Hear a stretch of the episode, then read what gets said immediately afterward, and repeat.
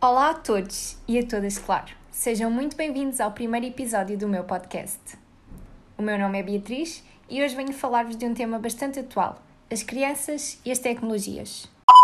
Em tempos de pandemia, todos os cuidados são poucos e o uso da internet e das tecnologias por parte das crianças e adolescentes não são exceção. Vemos inúmeras notícias e as estatísticas apontam que o confinamento aumentou significativamente a exposição das crianças ao cyberbullying e ao acesso a fake news.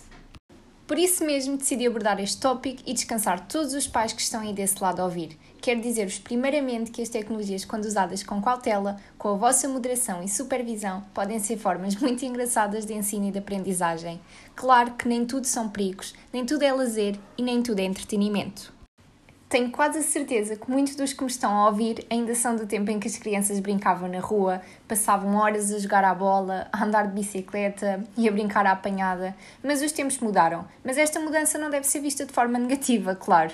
As tecnologias usadas pelos vossos filhos nesta tenra idade vêm colocar-vos alguns desafios. E desta forma é fundamental percebermos a medida certa para que o uso destas não se torne contraproducente ao desenvolvimento cognitivo das crianças.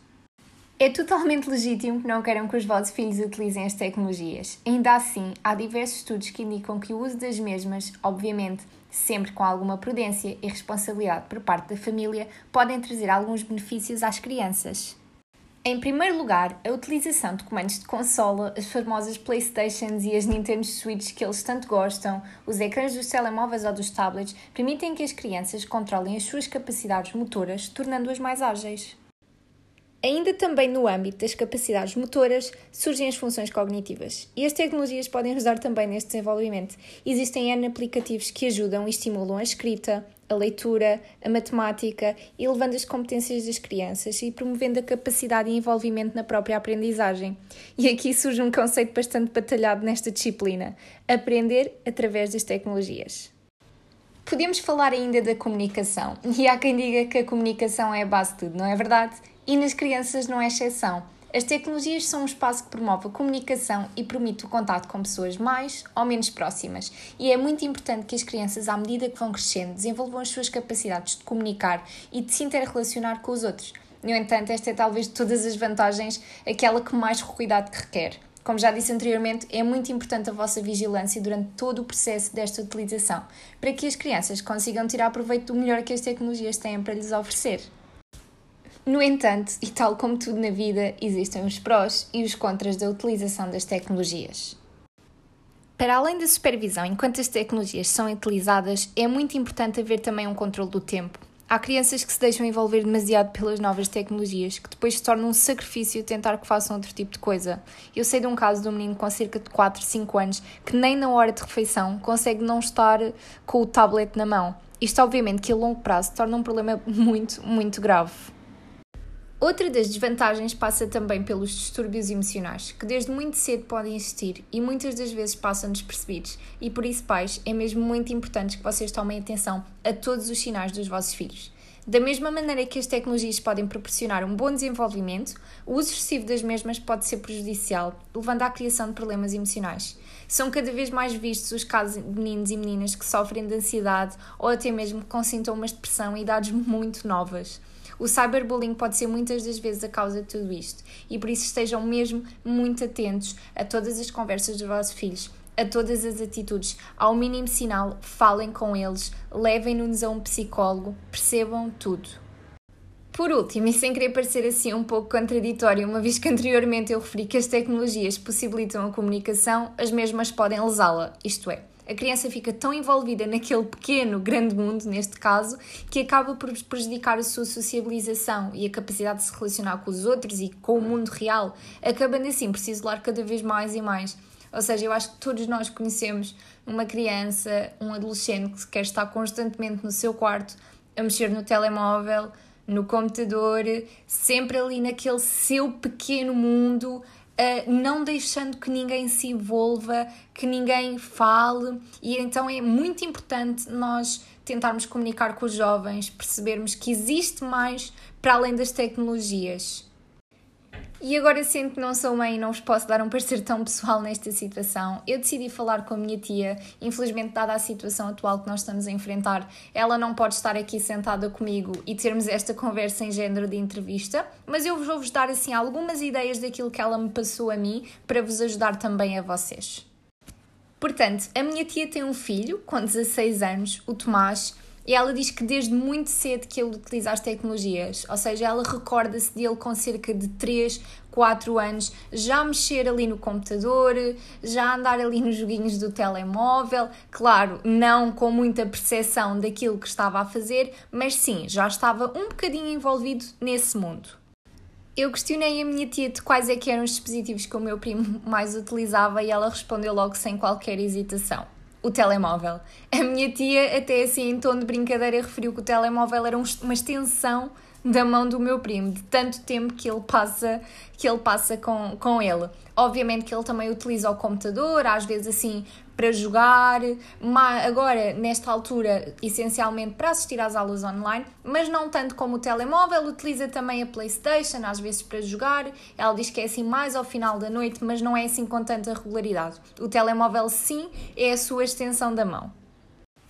Eu perguntei também à minha tia que métodos e cuidados ela procurava ter quando o Tomás utiliza as tecnologias e sendo que agora ele já tem 16 anos, já é assim um bocadinho mais velho, uh, mas quando era mais novo, que cuidados é que ela tinha? A minha tia diz que sempre procurou que o meu primo tivesse informado acerca das tecnologias e acerca do perigo das mesmas. Ela diz que, que, se recorda que ele no primeiro ciclo teve assim uma mini palestra sobre os perigos da internet e que ele até falou bastante sobre isso e penso que, que tenha aprendido um pouco através da, dessa palestra. Ela diz que, que sempre tentou transmitir, isto é, há perigos na internet, ela diz que não o, o, o proíbe de, de pesquisar aquilo que ele quiser, mas ele tem de estar consciente que existem perigos. Isto é, há notícias que são falsas, há pessoas que não são as pessoas que ele acha, portanto, ter muita atenção com as pessoas que ele fala. Bem, ele é meu primo, eu sei que ele não tem, ele não tem redes sociais, à, à exceção do Instagram, e também não liga muito a isso, mas se calhar se, se fosse um, um adolescente que ligasse, eu própria, que já tenho um bocadinho mais de conhecimento sobre o assunto, o informaria, uh, diria, tem cuidado, não fales com estranhos.